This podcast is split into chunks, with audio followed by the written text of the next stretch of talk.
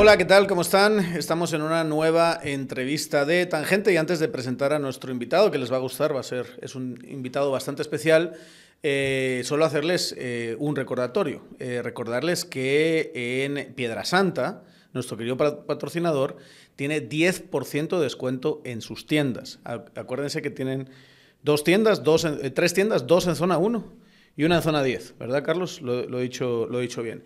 Y Tampoco se olviden de que, y esto es una eh, oferta aparte, si ustedes compran en línea, el envío es gratis. Esa es la oferta que les tenemos que, presentar. Ya saben, Piedra Santa, 10% de descuento en tiendas, 5%, eh, perdón, envío gratis si es por la página web. Em, tenemos con nosotros a alguien que fue protagonista eh, eh, por sus palabras la, semana pasada, pero que ha sido además protagonista de la eh, eh, política guatemalteca durante muchos años. don Mario Taracena, ¿qué tal? ¿Cómo está? Bienvenido a Tangente. Un gusto, un gusto y gracias por la entrevista aquí, a la orden. No, hombre, gracias a usted. Em, curioso este año, ¿verdad? ¿Qué año, más, ¿Qué año más curioso ha sido este? Políticamente hablando, usted se lo ha pasado muy bien, ¿o no? Por lo menos como observador. Sí, como observador y eso me dio otra visión. Para imagínense, en 40 años yo siempre he estado metido y de repente ya no hago eso. Sentí extraño, ¿ah? que me quedé sin, como que si me Pero seguro que algo ha hecho, algo, en algo se ha metido, alguna, alguna jugadita por aquí por allá. puesto nuestros granitos de arena. A mí no se me olvida una entrevista que usted da y, eh, y cuando yo escuché lo que dijo dije, esto es la esencia del, del político profesional, del político. Y era que usted se levantaba por las mañanas emocionado emocionado por lo que iba a hacer, eh, abriendo el periódico, leyendo, eh, diciendo, planeando su próxima jugada y tal, que esa, ese, esa fuerza... Como un bici, es una cosa así, una, adrenalina. Digo, eso es, eso es ser político, porque hay mucha gente que como que no está preparada para el juego, ¿verdad? El juego es, es importante. Si no, si no crees, si no te emociona el juego, mejor retírate. Claro, claro, es que depende del propósito. Si uno quiere estar entre el juego del poder, los va y viene del poder, o si quiere llegar a hacer dinero, son dos cosas diferentes, totalmente diferentes. Y eso se ha perdido muchísimo en la clase política y en el Congreso. No Porque muchos quieren ir a hacer dinero. A hacer dinero, sí, sí, se desvió el tema, pues, y, y lo hablan porque son comerciantes. Es que hay que entender el origen del problema, cómo comenzó todo. Cuando las campañas llegaron a ser tan caras, eh, eh, en los años 70, 80 no eran tan caras, se empezaba a gastar dinero, pero había mucha gente voluntaria, hasta que llega Jorge Carpio en los 84, 85 que le dio un giro a la política tremenda en la publicidad, salieron anuncios que nunca habíamos visto los guatemaltecos, los anteriores eran pésimos, vimos gente menear y poner eh, propaganda eh, en, masivamente en los postes y todo lo que se utilizaba en aquella época. Fue un impacto tremendo el de Jorge Carpio, tan así que ganó las elecciones de la constituyente, en donde yo me vuelvo constituyente a los 26 años, pero sí viví ese cambio, ¿verdad? o sea, eh, de la gente que trabajaba por amor al partido, y decía mi partido. Ahora es el partido. ¿Por qué? Porque se perdió esa mística, se perdió esa vocación de servir y se acercan al partido para tener un carnet, para que más adelante si ganan, según su cálculo, ir a pedir un chance con el carnet, mire, yo era del partido. Entonces, y, y todavía, ahora van a todos los mitines y van a todas las reuniones de los partidos porque les dan de comer. Entonces se perdió ese, amor. Quiero hablar un poquito más de eso más adelante sobre cómo la, eh, no, sé no, sé cómo decirlo, como la empresarialización de la política. O sea, políticos que en realidad se, eh, están ahí haciendo análisis costos-beneficios, eh, invertí tanto en campaña, ahora en el ejercicio político tengo que recuperar eh, conseguir no sé cuánto margen y demás, y tengo todas estas herramientas para poder. Lo que pasa es que me lo decís muy técnico, pero sí. Sí, sí hacía lo tosco, sí, así es. me gasté tanto, tengo que vender tantas vacas y entonces necesito que recuperar mi pista. Pero antes de ¿Ah? eso, viene de familia. Usted viene de familia política, ¿verdad? Sí. Sí. Su padre fue uno de los fundadores, eh, leí, eh, del, del, eh, del, MLN. Del MLN. Sí, sí, sí. Mi padre, me llamo Mario porque mi padrino era Mario Sandoval. O sea, mi vida familiar desde chiquito. Bueno, participé, mi papá tuvo dos exilios, en uno de los exilios fui yo de siete años, o sea... ¿Cómo recuerda eso? ¿El, exilio por qué se dio? ¿Por, algún presidente, estos militarotes, lo, Ajá, se, sí, todo ese tiempo era época de militares. se lo quería quebrar. sí, cabal, ese tipo de cosas. Mi viejo se pelea con ellos y lo logran sacar de la Embajada de Salvador, al extremo que el gobierno se metió a la Embajada a tratar de capturar a mi papá. Imagínense eso, eso era una violación total. Pero mi viejo, que era un tipo muy hábil en eso, había hecho un túnel.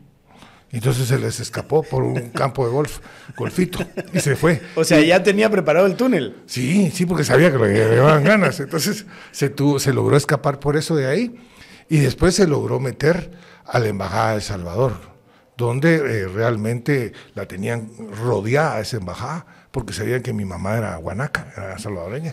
Entonces era muy lógico que mi viejo buscara El Salvador. ¿ah? Y efectivamente eso fue lo que hizo. Y entonces, para poder entrar, para esa película, para poder entrar, agarró a mi tía Julia y, le dijo, mira Julia, me tienes que dar a entrar a la embajada. Entonces se puso una gabardina, un sombrero y mi tía Julia y se pusieron a empezar a pelear así delante de los soldados que protegían la embajada como que fuesen pareja. Como que fueran pareja, y peleando y peleando, y le empujaba, y no me vas a pegar, y todo, y los soldados se reían y se reían, y mi viejo se fue acercando a la puerta de la embajada, y cuando estuvo enfrente se tiró corriendo para ganar, y todavía le dispararon. Y mi tía Julia se lo. Y se dieron, porque se dieron cuenta que era él, cuando ya... Entró, corriendo, entonces, ya te imaginas, y, y, desde, sí, y desde el primer día empezó a pensar cómo salió de la embajada, porque sabía que le iban a caer, y hizo ese túnel. Estaba con otros cuatro pilotos porque habían tomado la aviación. Entonces era un buen lío. ¿Ese fue el primer exilio? No, el segundo. el segundo? El segundo. ¿Y en ese segundo eh, eh, usted se va con él?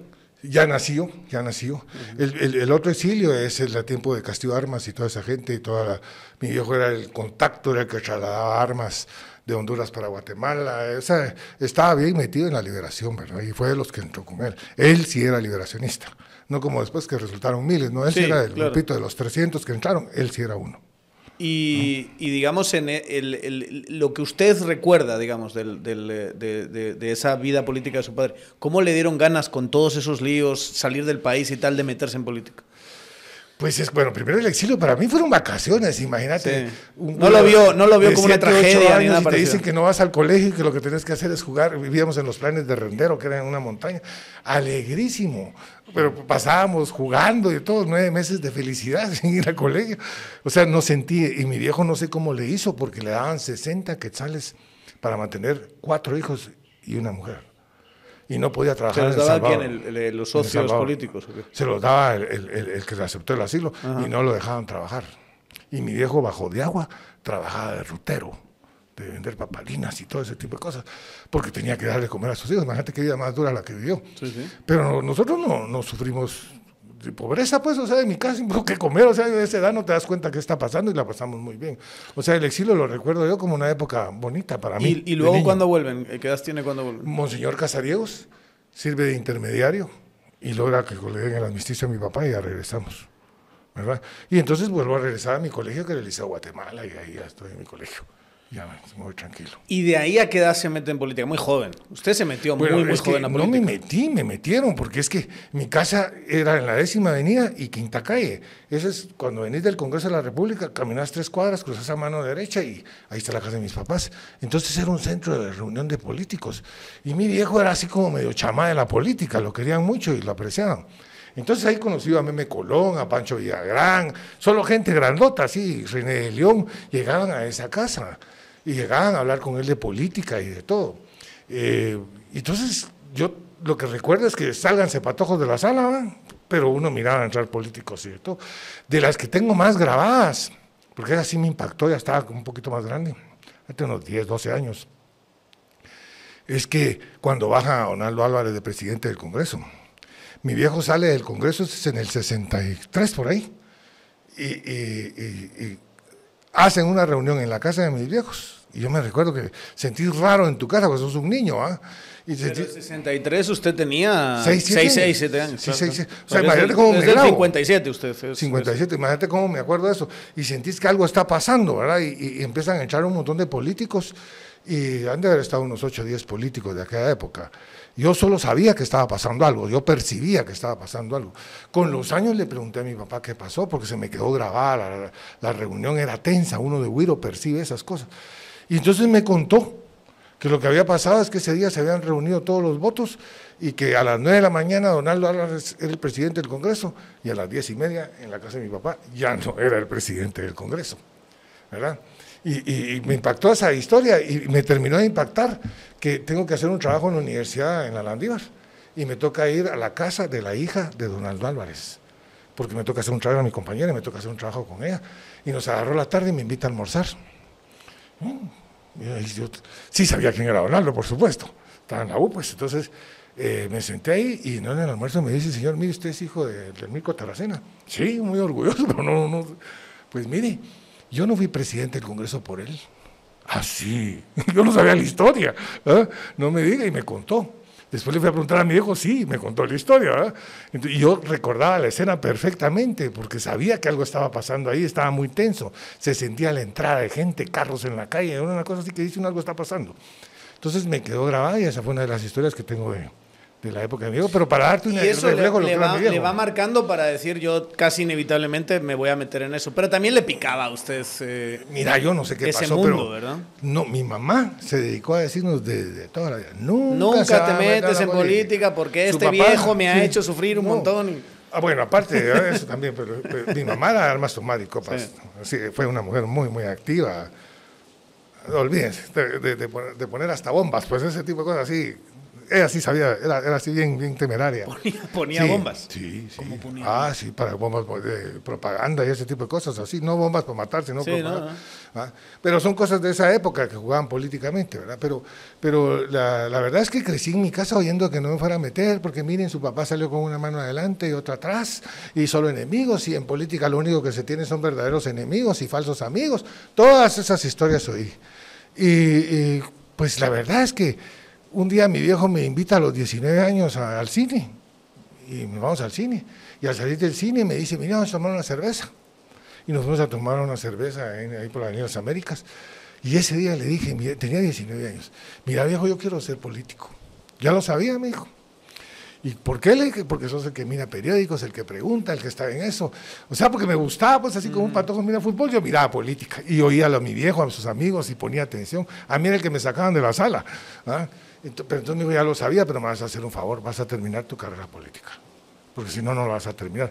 Mi viejo, por meterse a la liberación, se quedó en quinto año de odontología y ya no fue dentista por andar metido en la política.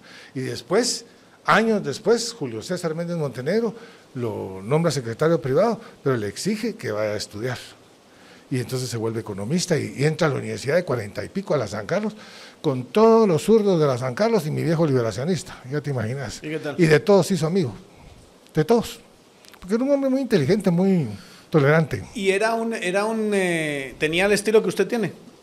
Este estilo peleón, confrontativo, eh, complotista. Este, este es Ese es suyo. Ese es más de su, de su madre, que era la bomba. Guanaco, diría, Pues no sé, no sé, pero mi viejo era un hombre más calmado, eh, temerario yo a veces le decía, papá, ¿y no se te ocurrió pensar que te hubieran podido matar y que hubieras dejado a mi mamá con cuatro hijos? Y, sí, me dijo, pero, pero esas cosas así son. La verdad es que era un hombre muy culto, muy educado, leía muchísimo, eh, un hombre muy sereno, eh, con nosotros amoroso, un gran padre de familia, un ejemplo. la verdad es que era un buen tipo, un buen tipo, una buena persona, pero nada que ver con mi carácter, sí Totalmente. Me imagino que tener cosas de mi viejo, pues, pero. Seguro. Pero, no, pero digamos. El, la esencia no. Su, su, digamos, su marca política es, es ser el loco Taracena, ¿verdad? De todo me han dicho, de todo. pero el loco, e-, ese es como el, el, la marca más. ¿Desde cuándo llaman el loco? Mira, yo aprendí que esa palabra me la dicen. Los, no lo vas a tomar como vos, no, es para vos, los cobardes. Así fue como me nació esa palabra. Porque cuando estaban los problemas tensos en el Congreso, pero te juro que he vivido momentos difíciles en mi vida, así, de decisiones de Estado y cosas así, como se, se, asustaban, pues, ahí sí que la palabrota se ahuevaban, pues. Entonces, eh, ah, no, el loco el Taracena. Sí, está loco. No se ahuevas el que no, está no, loco. No, no, es que no estoy loco, es que pues, tenemos, te voy a poner un ejemplo. En la constituyente había que pararse a favor de las universidades privadas, yo era de la Landívar y había que pararse porque la San Carlos quería la hegemonía total y absoluta de la San Carlos y que las privadas casi ni existieran. Entonces había que pedir que en una enmienda permitiera que las universidades privadas también pudieran eh, dar títulos y todo, darles un poco de libertad, no como los tenían hundidos. Bueno, para no hacerte larga la historia, viene la guerrilla y se mete al Congreso. Estaba todo el, segundo piso del Congreso, la guerrilla, con rótulos de URNG, de EGP, con armas, con granadas, te lo juro, ahí están las tomas. Y afuera estaba el ejército. Eso es como en el 85, 84, 85. O sea, como justo después de lo en peor la constituyente, en la mera discusión de la constituyente estábamos discutiendo el tema de las universidades. Y afuera el ejército. Y decir, ¿cómo así? El ejército allá afuera y aquí adentro la guerrilla. Pero así es, así fue. Alguien los dejó entrar, no sé cómo fue la historia. Eh, yo tenía 26 años, entonces era gato en ese tiempo, entonces no tenía, tenía que acomodarme a lo que venía. Entonces eh, mandan el mensaje a decir, primero agarran al Consejo Superior Universitario ahí en la Universidad de San Carlos. Pues, imagínate lo grueso. Y agarran a Guayo Meyer, el rector. Y, dicen que si no cambiábamos el artículo, cada media hora iban a empezar a matar a un miembro del Consejo Superior Universitario. Ese fue el primer mensaje que llegó a la constituyente. Entonces ya te imaginas, eso cayó horrible. Después, como no, no hubo reacción y no, no les pasó nada, entonces mandaron a decir que el que hablara en el hemiciclo parlamentario le iban a tirar una granada. Fíjate. Y entonces ninguno se quería presentar y yo, no sé, tal vez el patojo, no sé qué. Y de ahí vienen palabras como el loco. Yo lo hago, le dije, yo hablo, yo presento la moción.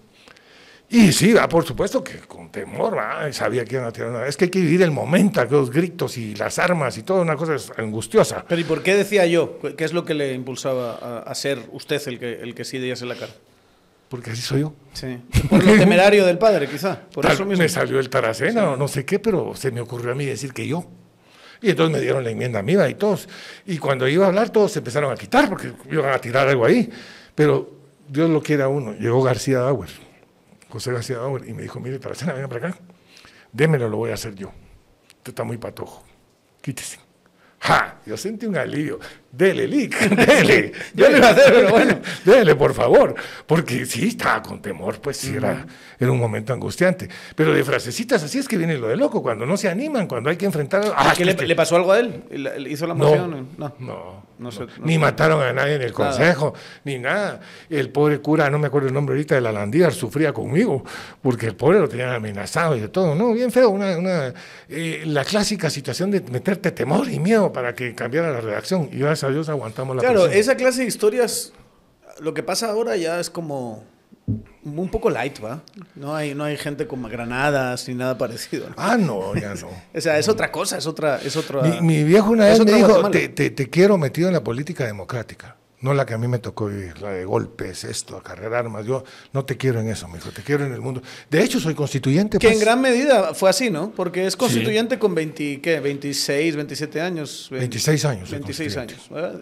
No, mi carrera ha sido alrededor de defender la democracia y un poco lo que hice ahorita en estas elecciones, donde obviamente en la primera vuelta era eh, totalmente anti-Sandra, lo quiero dejar bien claro, soy anti-Sandra esa señora cambió completamente después de que pasó de la cárcel. Se volvió terrible, no tiene límites. Ella que viva su vida y Pero ella era un poco así, Mario, antes. Tal vez, no me había, tal vez no me había dado cuenta. O, sea, porque usted estuvo con ella de 2007 Al, a 2020. Sí, sí, tal vez yo no lo quería entender, tal vez no. Sí me chocaban ciertas cosas y todo, pero como que, que, las aceptan más, decís, bueno, está bien. Pero sí, sí, dio un giro feo, feo, feo. ¿Y por qué? O sea, ¿por qué cree? Pues yo lo único que entiendo es que por la pasada de la cárcel ahí se... O sea, por, por sentirse vulnerable y decir no vuelvo a estar vulnerable. La hizo mala. La hizo mal mala. Ya era mala antes, Mario, no sí, joda. sí, por lo menos no era mala conmigo, pero ahora sí, ahora sí es mala conmigo. Sí, sí, Era bastante mala antes. Sí, sí, sí, no, no, sí. Y entonces, ya ahora sí, la primera vuelta me la eché tratando de ver que esta señora no pueda quedar porque no, pues, no podía ser mal enemigo para mí, por supuesto. O sea, si hubiese quedado ella, sí, que se tiene que ir al exilio o, algo así. Porque lo que se han dicho es bien, es que es bien vengativa. Es muy vengativa ella. O sea, que tiene ahí su lista es vengativa, pero yo no soy manco. Y, ella sí sabe que yo sé agarrar la caja lustre. Y, o sea, yo no me estoy llevando jactando, ¿no? Pero a mí si me sacas el buen humor y el cariñito, soy recariñoso. Pero me, si me sacas el taracenaj, también soy cosa seria. Entonces ella lo sabe, yo no quiero tener pleitos con ella, que siga su vida hizo dinerales en esta elección, supongo que le dieron dinerales toda la derecha pidiéndole a Dios que ganara pues ahí que se lo disfrute y ahí que vea qué hace, pero yo sí no quiero tener... Bueno, lo que está intentando hacer es apuntarse, ver qué, pesca en las aguas revueltas del golpismo, ¿no? Algún tonto. Es que, es que no te imaginas el montón de cosas que nosotros le paramos. Ahora no hay quien le pare las cosas. O sea, eh, no, es una perdóname la palabra, es una torpeza política absoluta salir Qué triste verla así, que, que, contar los votos. Tiene que contar un millón de votos, pues, o sea, Está bien que si fueran 100, pero, pero estamos hablando de 800 mil votos. No, hombre, pero ni siquiera, ni siquiera podemos decir que esté saliendo eh, a denunciar un fraude como Dios manda, ¿no? le pone candado a su cuenta de Twitter, sacan un, tres comunicados tontones, eh, mal escritos eh, desde la Siempre hizo lo mismo. Nosotros ella no, salió, no sale, no da entrevistas. Nosotros le sacábamos la tarea. Ella se encerraba tres, cuatro semanas, no sé si a llorar o no sé qué, pero se encerraba en su total absoluta depresión y, se desaparecía y nosotros teníamos los que teníamos que hablar con la base, con la prensa, con todo ese tipo Entonces a lo mejor lo que está pasando ahora es más producto de que de los achichincles que tiene alrededor que le están empujando a eso. Sí, puede ser, ¿verdad? Pero ella ya les dijo, porque todo, como todos tenemos cuates en todos lados, ya les dijo que ahora en adelante todo va a ser con Nadia que Nadia es la nueva secretaria y la nueva líder. Como que fuera de monarquía, la hija... Como que fuese empresa familiar, ¿verdad? Sí, ahora, ahora la CEO ahora la hija, ahora la hija va a seguir, no. Pero, pero ¿qué cree que va a pasar con ella? O sea, ¿va a seguir con esta cosa del fraude o, medio sugiriendo que hay anomalías? Pues no creo que pase nada. O en algún momento va a salir y va a decir, va, reconozco la, la No, no, no, no, no va a pasar nada más que siga siendo el ridículo, pues que siga, ridícula. Entonces, ¿qué podemos hacer? Alguien le tendrá que decir, mira, por favor, para. Es más, nadie le ha tirado pelota, ni, ni, ni tema de conversación de la señora desde hace rato. Una tragedia para ella. En la primera vuelta todo el mundo discutiendo quién era el segundo, que era el que le iba a ganar a Sandra. De Sandra ni hablaban. Y cabal eso pasó, es la hacedora de presidentes. Yo, yo siempre les digo que en, en su epitafio va a decir, aquí yace la futura presidenta de Guatemala. Porque nunca va a ser presidenta pero está haciendo presidentes y está haciendo mucho daño. Porque la gente no tiene que ir a votar en contra de, no tiene que ir a votar por el menos malo, tiene que votar. Creo que lo rompió un poquito con eso, porque hubo un momento en que tuvieron por quién votar, porque se pasaron como tres meses que no había por quién votar, y en el último momento dicen hay por quién votar por Arevalo, que es el que significa o el que capitaliza el rechazo a la clase política. Quiero llegar a, la crisis de, ahora, pero yendo un poquito más atrás, eh, empieza eh, con convive con su padre durante unos años en la actividad política. Ah, mi gran consejero, cómo lo extraño. Cada vez que me pasa algo bueno, pienso en él. Sí. Ah, no, ser un cerebro ese cuate. Con ese cuate hablábamos de tres, cuatro veces. Pero digamos, o sea, se sentaban y hacían juntos. Eh, eh, Mucho en el teléfono. Es, que me educó el cuate en la mañana, entre, entre siete y media y ocho y media. Mirá, ya le dice lo que dice en prensa libre y te fijaste lo que dice en no sé dónde. Y te y si comentábamos la noticia los dos. Entonces me enseñó a agarrar la connotación. Yo no me di cuenta, pues me educó así sin darme cuenta.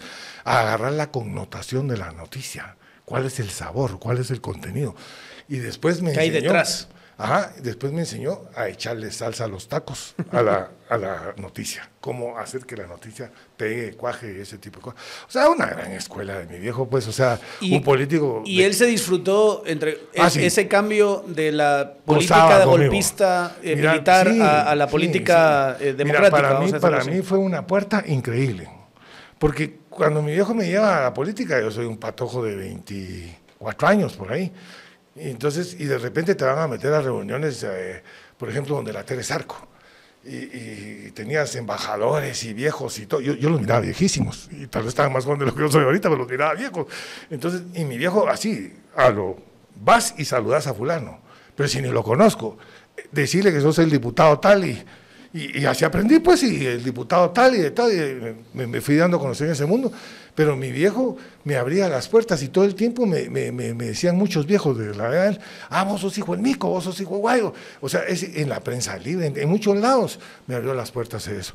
¿verdad? Muchísimo. Que de toda esa época del 85 en adelante, ¿cuáles son como las grandes figuras políticas que usted recuerda? O sea, de, estos ah. que dicen, estos son políticos de verdad. Bueno, Ramiro de León Carpio. Era un político de verdad. Además de ser familia, éramos cuates, pues, o sea, sí. Ah, no, Ramiro, un político de respeto, de, de los mejorcitos que conocí y que he conocido muchos. Muy hábil, eh, un tipo con. Y sobre todo con mucha sensibilidad. Era un tipo muy sensible, muy sensible. Eh, creo que ha sido eh, uno de mis maestros en esto. Tuve varios, el mismo Jorge Carpio, incluso aunque sea el insoportable Álvaro Arzú. Toda, toda esa gente te va dejando escuela. ¿De qué, qué aprendió Álvaro Arzú? De cómo no caer mal. Porque no caer mal. Sí, porque caía de lo peor. Entonces ya sabía yo cómo no, cómo no hay que ser. Eh, así es, no hay que ser. Entonces hay que hacer lo contrario. No, pero políticamente tenía sus habilidades. Era un animal político él también. Sí. Tenía liderazgo, tenía...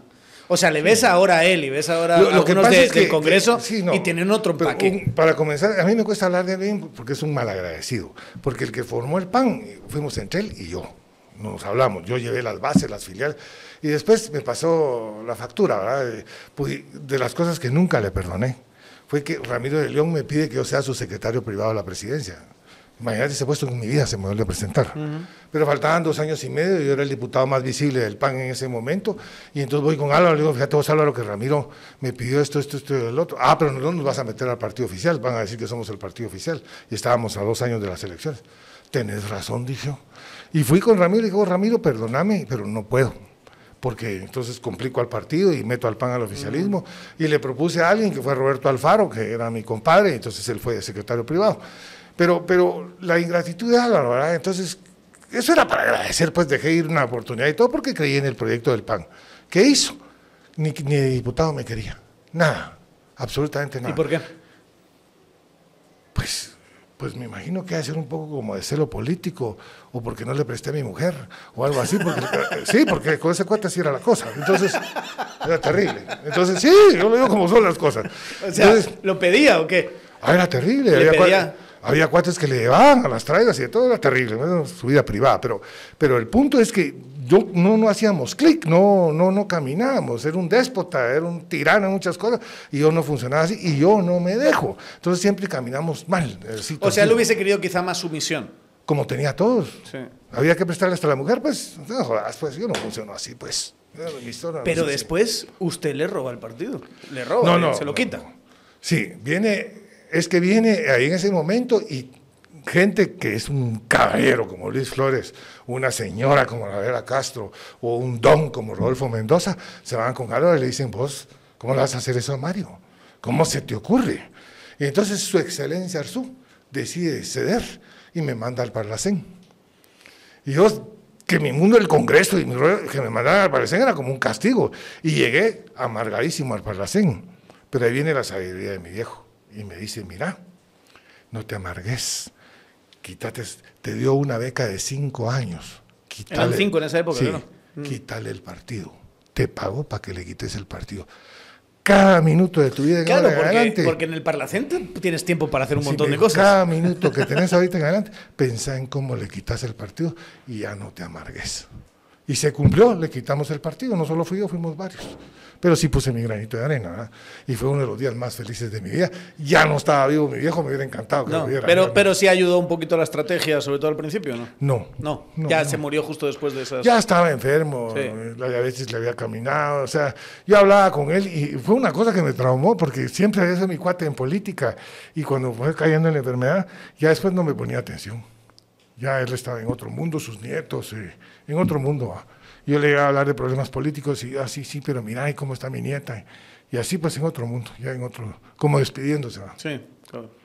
El, eh, digamos, y luego a partir del PAN, eh, ¿cambia de alguna manera eh, la perspectiva ideológica a partir de estar en el, el PAN? lo que nos pasó es que Rubén Darío Morales lo llenamos, para ganarle el partido a Arzú, lo llenamos de distritales, mm. metimos a todos los de la y entonces les dimos reata contra los fufurufos y los niños fifi de la capital, de la capital versus los mucos del interior, y les ganamos, éramos No sé si queda muy feo decirlo, pero es como que la shumización de la política, o sea, se, no, la, ganaron los shumos, dirían. Ah, sí dijeron, porque aquellos eran de náuticas y nosotros éramos así de otra cosa, pues entonces... Mire, eso era, eso era eh, una dinámica política de, de la época, porque eh, recuerdo, yo una de las conversaciones más fantásticas que he tenido en los últimos años fue con el rey del tenis.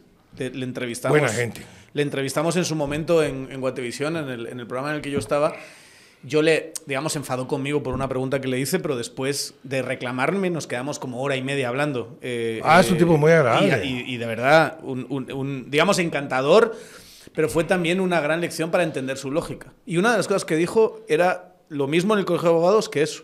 Antes eso era de los canchitos de la zona 10, el colegio de abogados. Es que así y Luego entramos nosotros, En los de todo pasó eso, mucha, en O todo sea, los fue un proceso donde las, de alguna manera en, las, to- en la iglesia las periferias- Mm. No, todo, todo. En la iglesia católica, ya los grandes apellidos, Quesada, Torullo, esos se acabaron.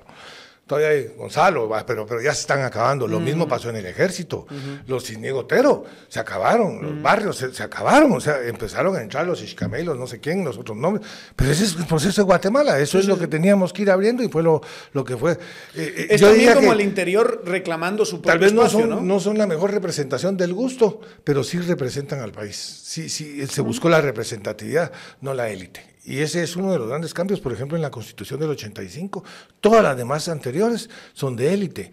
Porque ¿quiénes eran grandes profesionales, ¿verdad? con maestrías y con todo? Pero ¿quiénes pagaban eso? Y tienen, pues, la oligarquía en Guatemala ahora es el sector económico. Entonces, cuando llevaron a la constituyente del 46, por ejemplo, llevaron a la mejor gente, con los mejores títulos. Sí, pero eran todos del mismo sector. En el 85, 84 se da esa vuelta, se busca la representatividad. Y entonces te topaste con que el caso de un hombre tan de sitio honorable y con tanto prestigio como el del labio leporino de Zacatepec, que es el doctor, ahorita no se me viene el nombre, pero es famoso mundialmente, perdió contra otro cuate que era el que organizaba los campeonatos de fútbol en, en Zacatepec. Entonces se buscó la representatividad, ya no las élites, y eso fue un gran cambio para Y que la gente vota a alguien con el que se siente conectado de, de alguna manera. Sí, lo siente más cerca. Esta idea de que los canchitos de la capital van a llegar y les vas a votar, pues va, Pero- pero va hacia no- menos. No digo que no pero exista, esa pero idea, hacia los menos. cachitos, yo estaba güiro cuando fui a Costa Rica y haber tenido 18 años, por ahí o 20, una cosa así. Y llegué al mercado acompañé a mi hermana que vivía en Costa Rica y me topo con un montón de canchitos cargando sacos. Y yo dije, pero si esos son los dueños allá en Guatemala, eso me choqueó. Yo no, acostumbrado a que los canches en Guatemala eran los dueños, no, no los que cargaban los quintales. En Costa Rica era muy normal. Entonces, eso, eso, gracias a Dios, ha cambiado en Guatemala. Sí. Se ha Le- puedo llevar unos cuantos barrios en Irlanda donde va a haber canchitos haciendo trabajo. Sí, obrero. no. Y vas a Estados Unidos y todos son Sí, canchitos todos y son- tan o igual ignorantes que nuestra gente, ¿no? Sí, que no vengan total, con cosas, pues. Total, pero, total. pero como tenemos esa fijación, porque no es Sí, la connotación de que te ven aquí canchito y piensan que... que tienes dinero. Sí, claro, que, que vienes de la nobleza. Sí, cuando en canche es- te dicen en la calle, sí, Sí, así es, claro, así es, as- así es. Vienes de, vienes del- de barrios bajos Sí, pero en nada muchos ver, gracias a digamos. Dios, Guatemala ha cambiado en eso y hoy tenemos Bueno, está cambiando, no sé si ha cambiado del todo. ah, bastante voz. En comparación con, con esos años, digamos, de los 80 y demás. Ah, sí, sí. Y nada que ver con lo que nos ha tocado. Yo he ido viendo ese cambio en O el sea, digamos, en los Congreso. 70 todavía se veía un canche y era así No, yo... como te- ver a Pedro Alvarado. ¿o qué? Eh, sí, es bastante. Ni, eh, todavía en la constituyente, después de la, en el Congreso de la República, eh, Luis Flores, Asturias, que esto es tirado y todo es un caballero, es un tipazo. Llegó al Congreso, yo lo tengo tan presente, era mi compañero de banca, y todo así, que no me meto con la gente, de todo. E- Ese sí a su clínica de doctores, solo canchitas llegaba, y se topa con un Diego Velasco Brito, que era un líder de democracia cristiana del Quiché, de un metro sesenta el cuate. Abusivo como el sol. Pero, como dirían en tiempo los abuelos, la misma, el desgraciado. ¿va? Y la agarra Luis Flores todo estirado así con las cejas y le dice, vos, Huicho. Le viendo Luis Flores como diciendo, "¿Y como vos si somos diputados. Yo a usted no lo conozco. No le digo la palabrota que le come, eh, o sea, no le digo la palabra, pero ahí le quitaron las mañas a Huicho Flores, ¿verdad? Porque se dio cuenta que allá todo era de Sí, vos y que no era de que yo soy don Luis Flores de Asturias. Aquí no, sos un diputado más, ¿verdad? Que de alguna manera representa eh, la pérdida de poder que ha tenido eh, ese grupo social, digamos, los canchitos de la zona 10, de la zona 14, de la zona 4, eh, en, los, en, los, eh, en, en estas décadas, ¿no? O sea, ya el sector privado, por ejemplo, tradicional, no es lo que eran. en No, no, No es, no es el de los 90. No, viene cayendo, viene cayendo. Eh, Y ellos tuvieron la culpa, si ellos fueron armando el, el asunto. Eh, esa actitud que agarraron en los 90 de nosotros ponemos presidentes, que así ese nivel era. Sí, sí, nosotros sí. juntamos todo el dinero y vamos a, decir quién es el ¿Alguno presidente. todavía se imagina que los pone él? ¿va? Y el otro era Ángel González, ¿verdad? el otro que decía yo soy a quien le doy la televisión, yo pongo presidentes, ¿verdad? O sea, y después estuvo un Gustavo Alejos, yo pongo helicóptero. O sea, siempre encontraron cómo meterse. Entonces, eh, eso ya cambió. Eso creo que va cambiando enormemente y ha ayudado a las redes, porque la televisión abierta dejó pues sigue siendo importante, pues no vamos a negar, pero ya no está que a... Pero es hacia abajo. Y de Va hecho va hacia abajo, va o sea, abajo, la tendencia es que dentro de cuatro años va a Sí, ser aún que- menos relevante que ahora. Sí, sí, porque gracias a Dios va para abajo porque siguen dando licas de cantinflas y de no sé quién que ya aburrieron a todo el mundo. Entonces, hay que sigan. Antes de seguir con la, con la entrevista, solo recomendarles eh, a nuestro querido patrocinador Party Smart, eh, al, aquí el diputado Taracena, muy poquito, muy poquito, de una forma muy, muy moderada. Se toma de vez en cuando un vinito. Y eh, a él, igual que a todos ustedes, les vendría bien a la hora de hacerlo tomarse una pastillita de Smart, solo una. Y al día siguiente van a amanecer. Bueno, a veces uno tiene como incomodidades después de cierta edad. eh, y después de haberse tomado un par de vinitos, eh, van a amanecer muy bien. Pueden encontrar Party Smart en las farmacias, pueden encontrarla en supermercados. Es una muy buena forma de optar a la salud, es protector del hígado, procesa mejor el alcohol eh, una vez que la, que la tomas y eso hace que tengas los beneficios de largo plazo, que son los importantes, los be- beneficios de salud y los beneficios de corto, pues que esas incomodidades o si te has pasado un poquito de tragos, esa, esa goma pues no, no, no, no es tan intensa como debería ser. Eh, Party Smart, eh, cómprense una caja de 10 por eh, 100 quetzales y lo encuentran en Super 24, supermercados, farmacias. Muy fácil de encontrar, muy fácil de comprar porque es muy barato. Y de- eh, háganos caso, tendrán muchos beneficios. En ese, en ese proceso hay que explicar, porque, porque eh, escucho de la descripción, de alguna manera, pues un- una clase política que era clase política. ¿En qué momento empiezan ya, quizá me, me lo había dicho antes, ¿no? A partir del 84, cuando se encarecen las, las, las campañas, pero eso hubiese indicado que esa clase eh, empresarial tradicional tendría entonces más capacidad de financiar, porque son los que tenían el dinero, o, sobre todo lo, lo tenían. Y eh, no pasó eso. Lo que pasó No, es que se. no. Lo que como que las provocaron- periferias llegaron a conquistar el centro Sí, lo hasta que cierto pasaba punto. es que ese, ese abuso de autoridad, digamos, abuso de prepotencia, la prepotencia del sector privado, de decir nosotros ponemos el candidato, nosotros ponemos, ¿qué hizo? Empezaron a abrir oportunidades o puertas de otros financiamientos. Y entonces entró el dinero sucio de corrupción y todo eso, y el dinero del narco. Eh, eso fue una Y distorsión. eso es los noventas. Porque en los Ahí 80 comienza chiquito y va Lo que pasa es que todavía es a partir de los noventas, dice la, dicen los, los expertos, eh, que empieza a entrar coca de verdad aquí.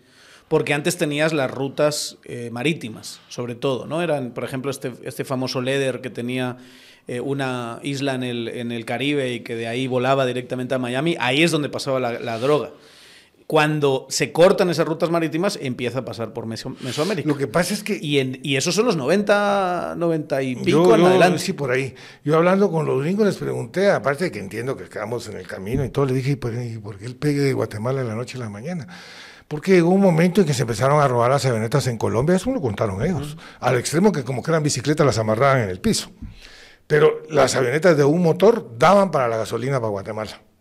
Entonces tenían que echar gasolina en Guatemala. Y ese fue el P hasta que se acabaron las, se terminaron de robar todas las eh, avionetas de Colombia. Entonces ya se empezaron a robar jets. Entonces ya podían llegar a México y ese tipo de cosas. O sea, nos fuimos metiendo poco a poco y, y- y de verdad es de las mayores preocupaciones.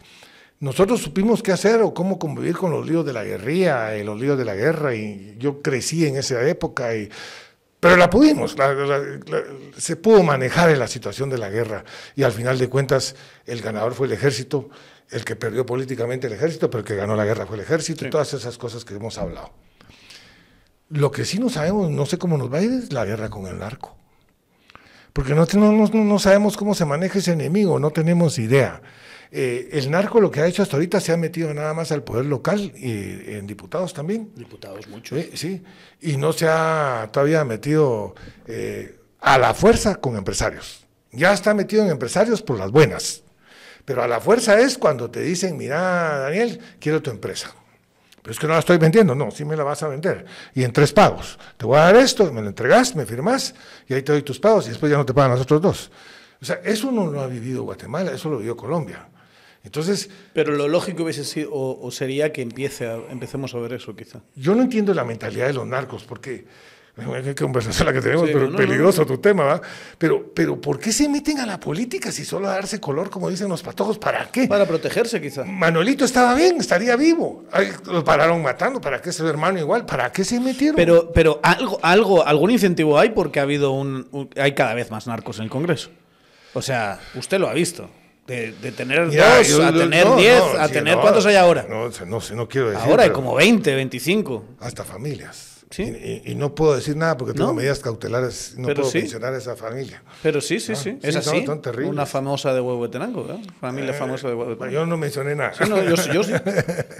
yo digo porque tengo medidas cautelares, un juez me prohibió hablar. ¿ah?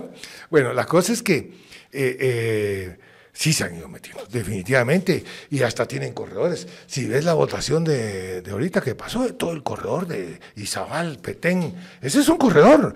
Tienen autoridades electas. Donde mejoraron en segunda vuelta. Sí, no, la, la UNE fue allí, fue en ese corredor. Ahora imagínate vos que tienen autoridades electas, tienen la capacidad de dar un cargamento de coca y decirle a una patrulla, pongan una patrulla adelante, otra atrás y lo van cuidando. Y pasan garitas, pasan... Y nadie dice nada. O sea, mira dónde han llegado. En este momento Guatemala, según la información que yo tengo, es el país por donde más droga está pasando para Estados Unidos. Ahorita estamos campeones. Entonces eso no se, es se calcula hasta el 90% de la droga. Imagínate. Esas son algunas cifras que han salido. El 90% de la droga pasa por ahí. Y aquí no pasa nada. ¿Y estos cómo están con lo que está pasando ahora? Los narcos. Encantado. Los narcos saben aprovechar el tiempo. Imagínate, en tiempo de la pandemia fue su mejor época. No había gente en la calle, no había gente, carros en la calle. Ellos podían salir con las patrullas, aterrizaban las avionetas sin ningún problema. Esos hubieran seguido encantados con la pandemia. ¿Y con la victoria de Arevalo? Tienen que estar preocupados. Tienen que estar preocupados. Sí. Eso va a cambiar. En este gobierno sí fue un desastre. O sea. Este que. Eh, había tenido eh, experiencia con Yamate política, digamos, relación política con Yamatei. Mm, dos, tres, dos, tres reuniones, nada, pero no. Porque, digamos, Yamatei tiene una, como una carrera en la MUNI y luego se convierte en candidato oficial, pero no necesariamente Congreso. Congreso nunca lo tocó. Yo lo conozco a él en el Tribunal Supremo Electoral. Sí. Que me regaló una papeleta porque había encabezado la capital con el PAN y quería la papeleta para tenerla de recuerdo. Y como me costó que me diera, pero al final me la dio. Ese y en el colegio, pues que era de liceo. Eh, poca relación, la verdad que que no, no lo puedo conocer. Ahora, a mí, con todo respeto, no, digo Guatemala, no sé qué le pasa porque si sabían cómo era Alejandro Yamatei, si sabían los problemas que tenía, ¿Para qué, ¿para qué me invitan, como dice la canción? Si ¿Por qué votan por él? Imagínense Bueno, porque quitaron dos candidaturas más fuertes que, él. Perdón, pero es que son cosas bien gruesas. lo acusaron en determinado momento de ser matamarrados, de matar gente en Pavón. Lo acusaron de manejar la droga en Pavón. O sea, Solo referencias de Jodita. ¿Y van a votar por él? ¿Por qué? Por ir en contra de la Sandra. Yo quiero entender las decisiones de Yamatei, cómo se casó con el sistema, cómo, se, cómo ha defendido, digamos, la cleptocracia esa degeneración de, los empresarios metidos a política, de esta gente que lo que hace es el cálculo de cuánto me gasté en campaña, cuánto tengo que recuperar, cuánto tengo que ahorrar y cuánto tengo que vivir, o sea, robar más para vivir mejor. Em, ¿Por qué cuando tuvo una oportunidad, cuando llegas a presidencia tienes una oportunidad política, eligió tener los peores comportamientos entre los peores comportamientos? Porque es de lo peor. Es que y no le pidas peras al olmo, porfa. Es que ese es el error que queremos, queremos uno. Bueno, mira. Yo le voy a, confesar una cosa. hubo, una, hubo una cadena, especialmente, que terminó la cadena y dije, madre mía, este tipo se lo está tomando en serio. Cadenas del COVID porque estuvo muy bien en esa cadena. Dije, ¿y será? ¿Cómo va a estar bien si la payasada que hizo? Me acaba de entrar una llamada. Sí, no, eso, eso Que no quería oír el COVID. No, eso, está, eso es un show. Fárbulos, pues, está bien. Ya solo ahí te dice qué tipo de persona era. No, no, no, no, no. Y mira, el, cuate le ha hecho daño al país y lo ha hecho bien pensado. Y es una ambición de no querer soltar las cosas y manejando y manipulando terrible. Nunca habíamos vivido lo que estamos viviendo ahorita y todavía seguimos, esperamos que paren. Pero es idiotez tras idiotez, porque todas las van perdiendo. Pero él es la cabeza de eso. Y aquí todo la consuelo, la consuelo, porque los gringos andan contra la consuelo. Es el rollo de los gringos. Pero la verdad, la verdad, el cerebro intelectual de lo que está pasando aquí se llama Alejandro Yamatei. ¿Y de lo que está pasando todavía hoy? Sí, sí van a seguir. O sea, haciendo idioteces, pues, por supuesto, pues, porque, porque ponete eh, que van a cancelar a Semilla el, primero de, el día del fiambre, ese va a ser el fiambre de Semilla, le van a cancelar el, partido. El Día de los Muertos. Pero no lo pueden cancelar, primero que todo. Lo que van a hacer es suspenderlo. Y ahí tienen seis meses para componer sus cosas y se puede prorrogar por otros seis meses. Ahora, ¿te imaginas, para hablar en términos chapines y pragmáticos, al presidente de la República pidiendo favores de que le arreglen ese expediente? Vos sabes cómo es Guatemala. Sí, claro. Entonces, que no hablemos tonterías, por favor. no, y, sobre todo, digamos, el caso es una ocurrencia tras una tontería. Mira, yo me puse a investigar porque me entró así inquietud. Y, y, qué bueno que tocamos ese tema. Mira, ellos tienen una firma o dos firmas falsas. Sí. Ya, eso ya que es. En las hojas de afiliación. Eso es así. Eso está en las hojas de afiliación. Con lo cual, administrativamente lo que se hace es que se anula la hoja. La hoja tiene 10 firmas y por una firma mala perder 9. Eso es lo que pasaría con Semilla. Ahí terminó el lío de Semilla. No es, no es el ejemplo del partido Voz. Ahí sí están metidos en un buen clavo. ¿Ahí por qué? Porque en el acta constitutiva para formar el partido se necesitan 500 personas y ellos pusieron 600, de los cuales 400 son firmas falsas. Segundo, dijeron que en un salón donde solo caben como 50 gentes que habían metido 600, pero lo, y, y son falsificaciones en las hojas de afiliación, que también son faltas administrativas. Pero donde sí se metieron en el hoyo, pero se hundieron, es que en la escritura pública, que es un documento legal, metieron firmas falsas. Y eso es delito penal. Y todo lo que se hace en una escritura pública y es falso, provoca nulidad en todo. Entonces... O sea, a ver si entiendo, el hecho de que haya metido este patojo que, metió eh, firmas falsas eh, en, Semilla, que seguramente haya metido más de una y más de dos, por ser en hoja de afiliación no es delito penal. Mata la hoja nada más. Mata la hoja. Claro. Claro, porque ahí pasa al TSE, que es el responsable de meter esas firmas. Sí, es que no es lo mismo que vos vengas y que le entregues hojas de afiliación a toda tu gente y que pasen cosas como las que pasan, porque hay gente bruta. Ah, no se van a dar cuenta, dicen. Le pagaban al muchachito siete quetzales por firma aprobada, entonces vio, empezó a, meter DPIs así. Hizo planas, pero, pero, pero realmente esos errores se cometen. Donde es peligroso es en las escrituras. Cuando vos haces el acta y la haces en escritura pública, no podés falsificar porque es delito penal y provoca nulidad. Y eso fue lo que hizo vos. Vos va a evitar que lo están persiguiendo políticamente. No, no, no, no. no. Yo tengo el, expediente y puedo dar fe de eso y lo voy a hacer. ¿Por qué acabó tan mal con vos? Si usted estaba ahí. Yo estaba ayudando, y de veras. Usted es su, es mero grupo. Sí, era, y, de los que puso el pecho contra la sangre y peleando contra la doña. ¿Y, entonces qué pasó? Y, entonces, ayudando y apoyando en todo sentido. ¿Qué pasó? Que yo creí que entre todos estos años había logrado transmitir el concepto de lealtad, el concepto de amigo a Orlando Blanco y a Carlos Barrera. Pero esos dos cuates no tienen ese, esa idea. ¿no? El problema que no entendí yo es que esas cosas se aprenden en la casa cuando tenés 7, 8 años. Pero yo se las quise enseñar esto ya de grandotes, pero no tienen ni la menor, ni la mínima idea de lo que es lealtad, de lo que es ese tipo de valores que no los conocen. Entonces, en el último momento, Carlos Barrera veo que estaba difícil la situación. Entonces, quitemos al Mario y me pongo yo. Y si habíamos hablado, porque yo entendía que me tenía que ir haciendo a un lado y que tenían que venir nuevos liderazgos, de que yo iba al Parlacén. Entonces vino una traición y eso fue, me traicionaron. Que a mí sí me sorprendió de Carlos Barreda que se haya querido ir al Parlacén. una basura, viendo, viendo cómo se salva y tiene. Sí, pero es basura. Y hacer al otro viejo por la espalda, como dos días antes de la asamblea. Pero imagínense la. Ni siquiera me lo habló en persona, me mandó un mensaje con Oscar Argueta. O sea que ni siquiera los pantalones tuvo. Imagínese, alguien como él, todavía joven, en este Congreso tendría mucho que hacer y estar ahora en el Parlacén con la, con la situación política que se va a abrir a partir de 2024 es un poco, en fin, extraño, triste. Pues yo lo que tengo es la tradición, ¿verdad? Entonces ya... Ellos dicen que usted no se aparecía. Y que es una cuestión de trabajo. Y como usted no trabajó y no estuvo ahí. No no. no, es así. Y si los ayudaba económicamente y todo, no, no, no, que no, que no hable tontería. Dos días antes, solo para que te imagines la actitud, a un compañero que ha echado rata con vos y ha puesto el pecho, dos días antes de la asamblea, no se le manda un mensaje con Oscar Argueta para decirle que si quiero, agarre la segunda del Parlacén. Dije, no, yo no estoy limoneando puestos, le dije, ahí nos vemos. Entonces, verás que la traición no paga verás, lo vamos a ver, porque yo sé cómo está lo que hicieron y hasta penalmente van a tener problemas. ¿Y ahí qué, cuál sería la situación de ellos? No se les quita. De ellos no, sí, se quedan sin diputación, todo es nulo. Se y sí, ¿Y se van todo. Eh, se corre Se la- corren los que iban, no sé qué partidos entran. Se van a rayar otros, pues. Pero es lo mismo, es el sueño que tienen con Semilla. Ese es el sueño que tienen con Semilla. Eh, no, es que Semilla Yo es, sé, eh, pero ese es el sueño que tienen con Semilla. Quisieran hacer eso, no, pero es que aquí es diferente porque es en una escritura pública hay un acto penal y crea nulidad ipso iure, inmediato. El otro lado es una cuestión administrativa, unas firmas y no va a pasar absolutamente nada. Son dos cosas separadas.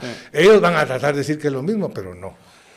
En el caso de las firmas de Semilla, eh, están diciendo siempre. Me llama la atención que, que salieron diciendo 5.000 firmas falsas. Después, y los muertos y no sé qué. Que lo de los muertos no, no, no lo entiendo porque el TSE tiene un sistema que comprueba si la persona está fallecida o no. Y, y- y debería haber Sí, depurado es. eso. Y las falsas también. Eh, pero en el caso de las, de las 5.000, después sale Curruchiche hablando de 1.000. Es que Y después vuelven a salir hablando de 5.000. Yo lo que y encima pude- no hemos visto el, el, Mira, el- yo, el yo lo que te puedo decir es que cuando vos metes firmas para la afiliación, no las del acta, el acta constitutiva es diferente, pero cuando metes las 25 mil firmas que tienes que juntar, eh, eh, metes 50, des- la mitad se te van, te quedan 25. Ellos hablan, de, ellos hablan de una de cada cuatro les aceptaban. 75% les rechazaban. Pero es normal, así en los Sí, partidos, así sí, nos sí, pasó a todos. Y ahí van muertos, van repetidos, van falsos, van todo, porque la gente hace eso. Y es el tribunal el que te depura. Yo creo que el MP, no sé, pero creo que se equivocó. Fue a Creo que se está yendo a las, a las, a las que están a las- depuradas. a la- y creo que por eso dice eso. Y entonces esas, esas están perdiendo el tiempo. Si querían agarrar semillas, Y lo tenían quizá que- por eso no están dando el expediente a Semilla. Porque cuando lo vean, van a decir, no, no, todas estas que me dices que son falsas, finalmente no fueron aceptadas. Sí, algo así puede Algo ser. así va a pasar. Pero tenían que obligación de enseñar el expediente. ¿verdad? Entonces ahí no han contado bien la verdad. eh, ahí están en otro rollo. en otro- es O sea, la instrucción de no darles el expediente viene por alguna, por algún, eh, tiene alguna razón y la sensación es que la razón es esa, ¿no? De que a lo mejor no hay, no hay mucho ahí. Y eso de meter lavado de dinero, eso sí ya es, ya es una, ya- es- eso es para meter la ley de crimen organizado para poder eh, sí. utilizar ahí el hay, ahí hay- 82 hay y una cosa que, que- que es el canibalismo político, ¿verdad? Hay 30 partidos políticos y ningún partido se ha expresado. Es que por eso los liderazgos no existen. A estas alturas los partidos deberían de haber protestado con el Ministerio Público diciéndole, usted usa para juzgar al partido Semilla la ley electoral, que es lo que dice. Los constituyentes eso hicimos. Como sabíamos que eso pasaba, Sí, es- le dimos toda la fuerza la- constitucional a la ley electoral para que no hicieran eso que están haciendo usando otras leyes.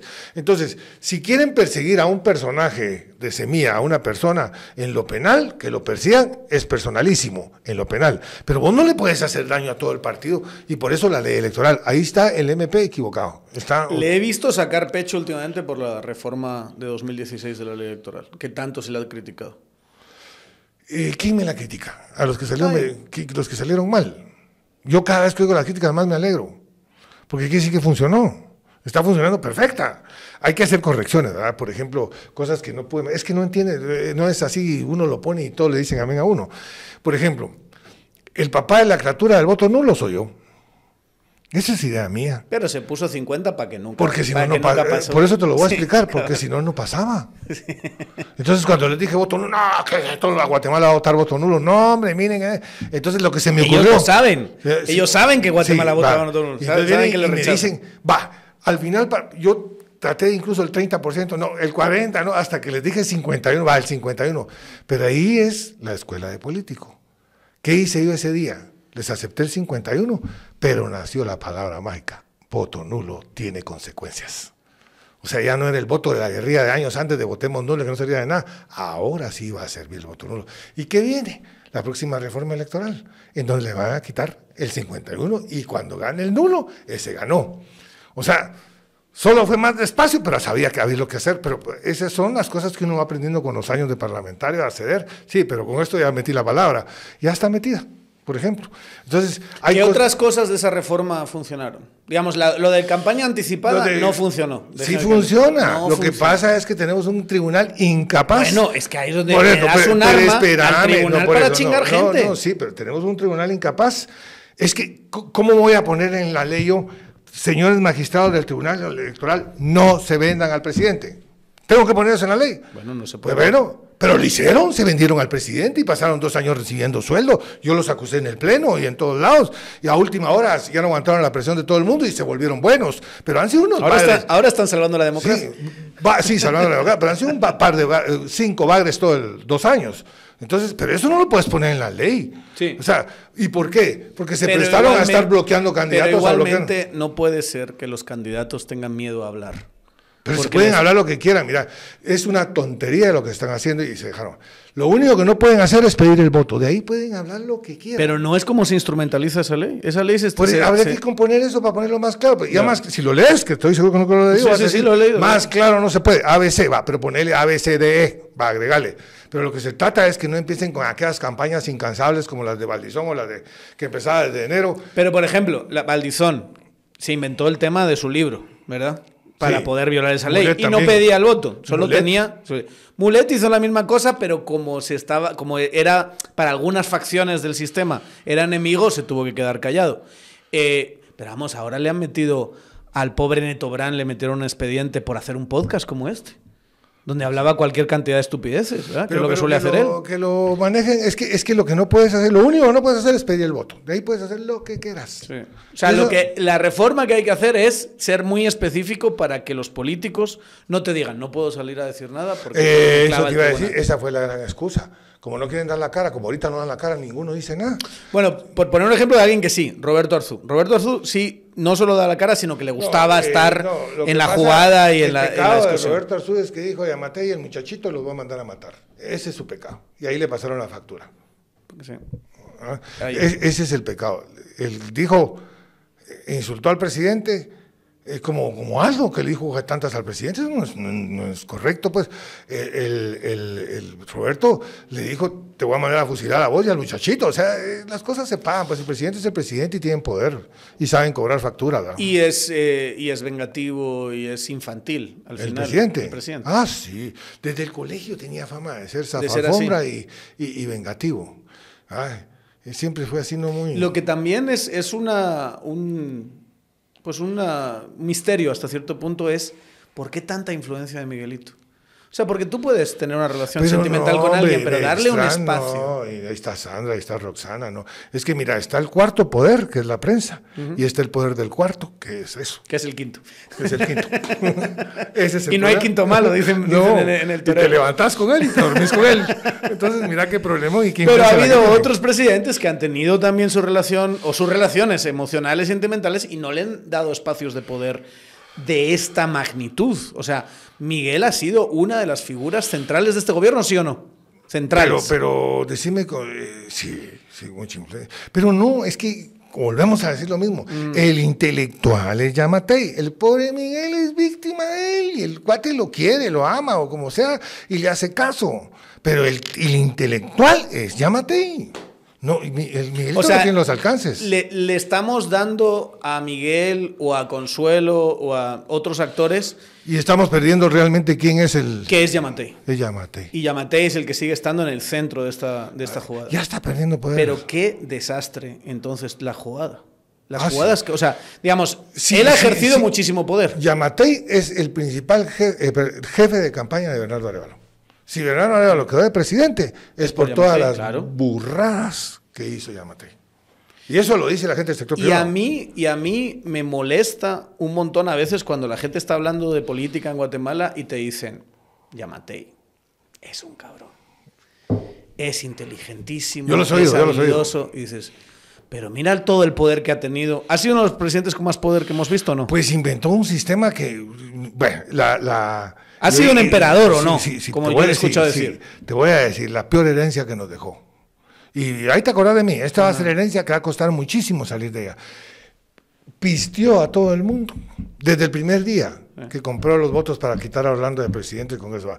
Desde ahí avisó, de ahí se dedicó a pistear jueces, magistrados, tribunal, diputados, todo, el colegio, eh, todos, todo, colegios de abogados, colegios de todo ha pisteado.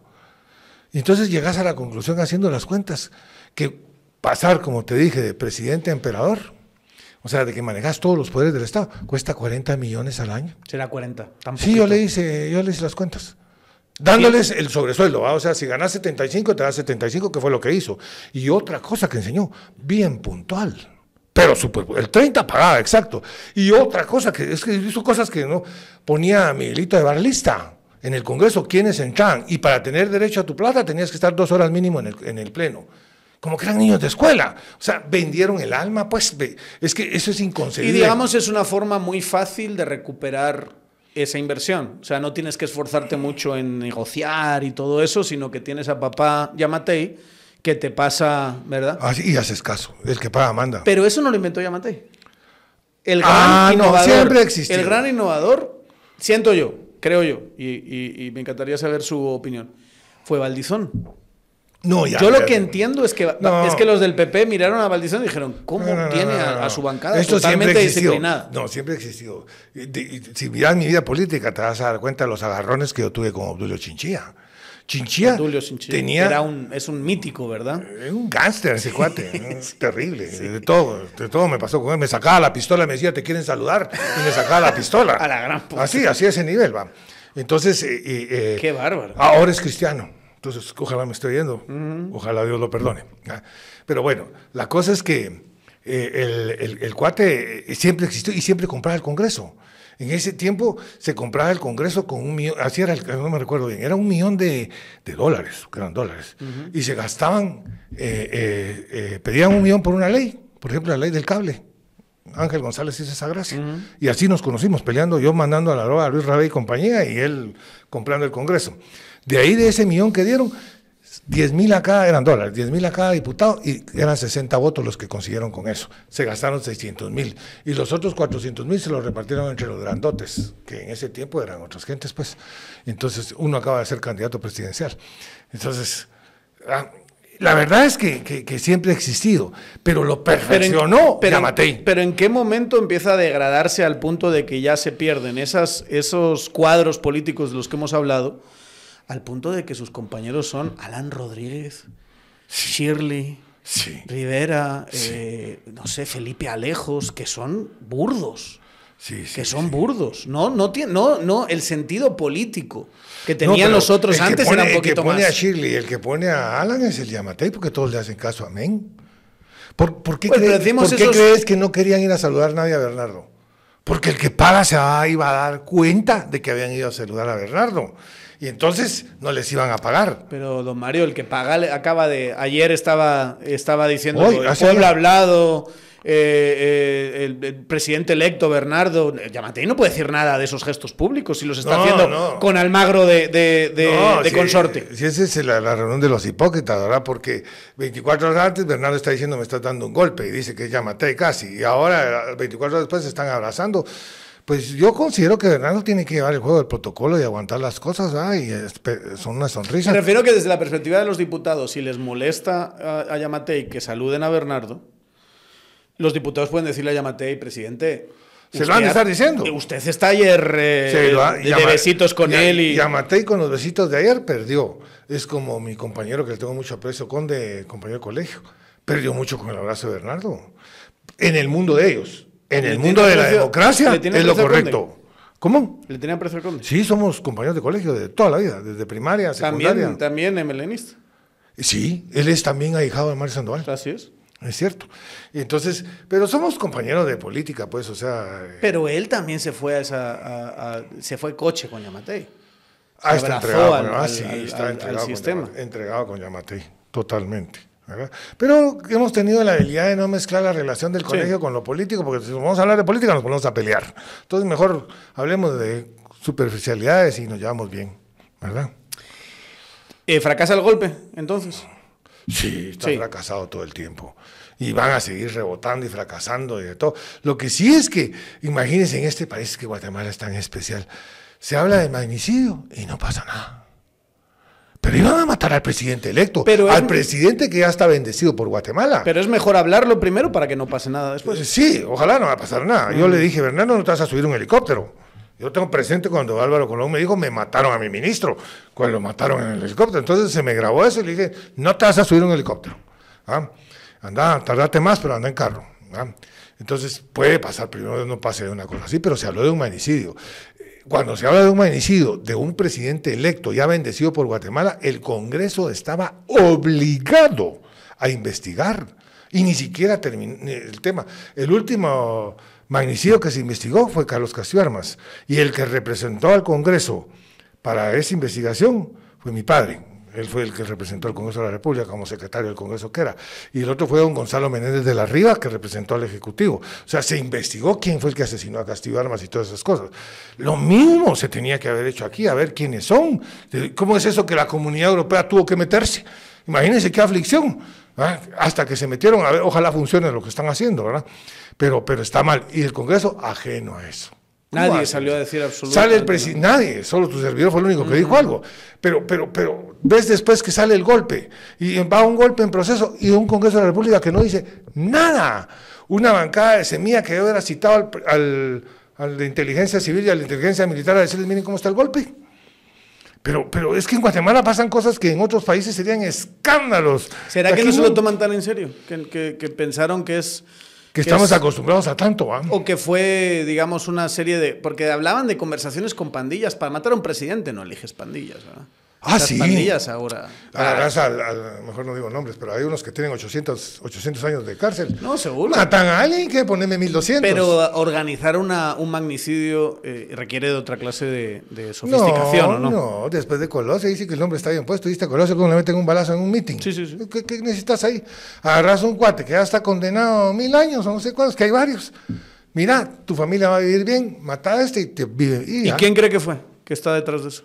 No sé, no quiero acusar. He oído chismes, pero no quiero acusar. Es muy delicado. Yo sí sé lo que significa un magnicidio. Eh, eh, pero sí, es un asesinato lo que había de por medio. Es que, es que no, no, no, yo no consigo que no lo piense el Congreso. Algo, algo mal hicieron para que se supiese y que ya estemos hablando de esto abiertamente. O sea, fue una operación mal ejecutada, ¿no? Si ya todos sin estamos decir que nombres, lo que hicieron mal es que llegaron mucho a Baún. Ya y siempre buscaban al mismo. Ya hasta ahí déjalo, no te digo más. Yo lo que entiendo, eso lo voy a decir yo, yo lo que entiendo es que la información sale de las propias pandillas. Y dicen, estos hijos de la gran que me están diciendo que mate a Arevalo y que no había tanta voluntad de parte de las pandillas de, de, ejecutarlo. Como que dentro de la conversación de las mismas pandillas era en plan. Y a través del sistema penitenciario es que se empieza a saber. Por eso después a quien le llega esa fiscalía de, de extorsiones. los que lo detectan son los del FBI los que lo detectan ya seriamente. Lo demás ha sido como chisme, ¿verdad? Pero los que ya dicen, ay, aquí, y estos son y estos van, ya están contratados, son FBI. Sí. Lo que pasa es que ahí eventualmente va a haber algunos pandilleros que van a decir, el que me vino a hablar fue este, y este, y este. Sí, Con ya, nombres ya, se sabe el nombre. Y a lo mejor presos o prófugos, ¿va? No, ahí anda, y no quiero decir nombre, pero por ahí anda. a lo mejor les va a pasar que van a estar presos o prófugos, ¿va? Eventualmente. Sí, sí, presos o prófugos. Sí, sí. Eh, ¿Qué recomendaciones hay que darle a Arevalo para llegar bien al, 14 a las 14? Bueno. Eh, Por ahora la cosa no va mal. Se está cayendo. Va, bien, va caminando, y va haciendo de todo. Eh, se trata de, Bueno, yo lo que haría si fuera el presidente Arevalo, ahorita saldría la próxima semana de Guatemala para ir a hablar con otros países. Porque eso da respaldo internacional, da institucionalidad y es el reconocimiento internacional y baja presión en Guatemala, increíblemente, pero la baja. Eso que ganar tiempo para ganar las cuatro semanas que faltan están eternas. Normalizar la idea que es el presidente también. Claro, a tener reuniones con eh, Que vaya a haber alcalde, que vaya a hacer. Porque, porque hay que mm. ganar el tiempo. Eso creo que podría ser él ahorita. Eh, dedicarse a ese tipo de cosas y poner a trabajar a sus Ponerle nombre y apellidos al golpe. Más claros. Ah, ya lo de Yo si hubiera sido de semilla, ya hubiera agarrado a un diputado que goza de responsabilidad y un diputado imprudente, entre comillas, y decir los nombres. Es que son muy prudentes a lo mejor, son muy bisoños o no. ¿Cómo los ve? ¿Cómo ve? ¿Usted ha visto esa bancada? ¿Los ve muy jóvenes, inocentes? No. Yo el otro día... Ah, ¿No hay un Taracena ahí o sí? No, no. Ni en los 160, solo yo. y le dan gracias a Dios, te lo juro que le dan gracias a Dios. es un pero, pero la verdad es que sí están cándidos, están... Eh, no sé cómo decirte, pero yo no sé si yo estoy muy viejo. Sí, ellos muy jóvenes. O ellos muy jóvenes, ¿verdad? Pero, pero me entra como angustia, desesperación. Pues ¿no? la- ninguno tiene la historia que nos acaba de contar. Ninguno tiene esa historia de formación política, de tener a un super asesor Sí, en su padre lujo, durante muchos años, todos estos líos, desde épocas militares a transición democrática, eh, Toda una guerri- vida, sí. guerriviros y, y- Es increíble lo y que he demás, vivido. Cuando miro para ¿verdad? atrás es increíble. Na- Ninguno tiene esa historia. De hecho, muchos están muy jóvenes. Lo que entra ahora es, es una guardería, en, en gran medida. O sea, hay muchísimos muy jóvenes en los 23 que va a tener Semilla. Ese muy está muy bien, patojos, bueno, va. Pero mira, ese es como que vayas a mandar a unos muchachitos lindos de la zona 14 al gallito. Sí. Eso algo se siente. No les va a ir muy bien. Entonces, A, lo mejor, espero- a, a lo mejor hay que darles unas formaciones, una capacitación. Ah, obviamente lo van a necesitar. ¿Y a Mario. Taracena estaría dispuesto a eso? Ay, Mario Taracena ya no va, ya no, ya no va a ser diputado a partir de el va a estar 14 de las desempleado, 14. ¿no? Mira, no he vivido eso de no tener ¿Y patrón, qué? de estar ¿Y ahora qué nos estamos eh, planteando hacer? Pues no sé, déjame que pase todas las Hay, emociones y una- de todo. hay un momento crucial, una ventana de oportunidad crucial ahora en el Congreso, ¿no? ¿Para qué? ¿Para ser empleado en el Congreso? No, para hacer un montón de cosas. No digo en qué rol, no estoy diciendo en qué rol. Pero Es hay que- una oportunidad para. Vamos a ver, no, no sé cómo lo ve usted. Pero siempre ha funcionado este sistema y sobre todo Yamatei lo perfeccionó, como bien hemos dicho, donde el chorro del Ejecutivo alimenta a todas estas bestias.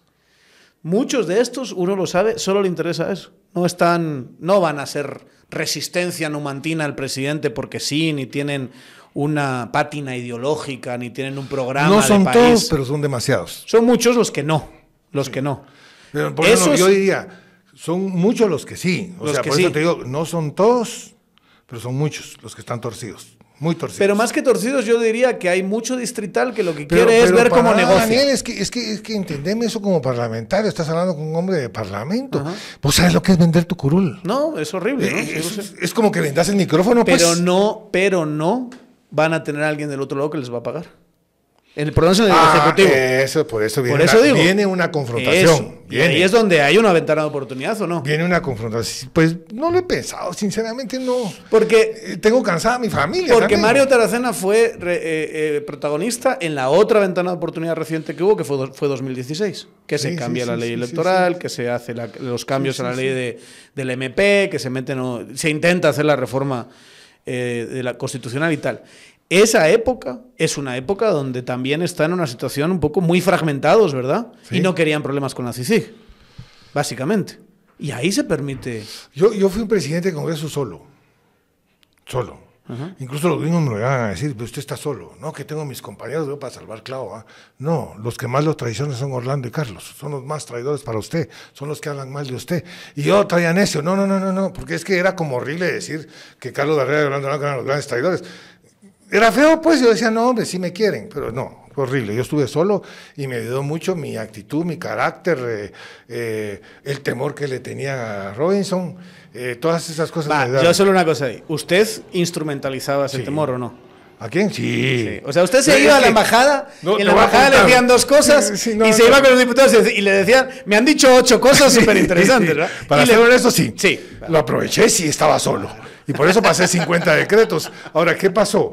Co- comienza como una charada. Cuando yo llego de presidente del Congreso, el que me da los votos para ser presidente del Congreso es Alejandro Sinibaldi, que le dice a Sandra, le doy los votos a Taracena, a usted no se los doy. Si Taracena era el presidente, le dábamos los votos. Y no le quedó más, y era una traición entre Orlando, Carlos y Sandra. Iban a poner a Julio López, el hermano del rey del tenis. Y Sinibaldi no dejó, entonces se lo ¿Y por qué, por qué Sinibaldi tomó esa actitud? ¿Por qué quería a Taracena? Porque confiaba más en mí, porque le caí mejor, o porque le caía, no sé, no te puedo decir por qué. El asunto es que cuando yo quedé presidente del Congreso, tenía el 80% del Congreso ya en contra. Ya no, no me querían, no era de sus simpatías. Y entonces dicen, ¿y cómo es que quedó ah? entre los votos de la UNI y los del Pachota? ah? Entonces vine yo para, para no decir sin nivel y entender lo del Pachota que estaba muy desgastado y todo.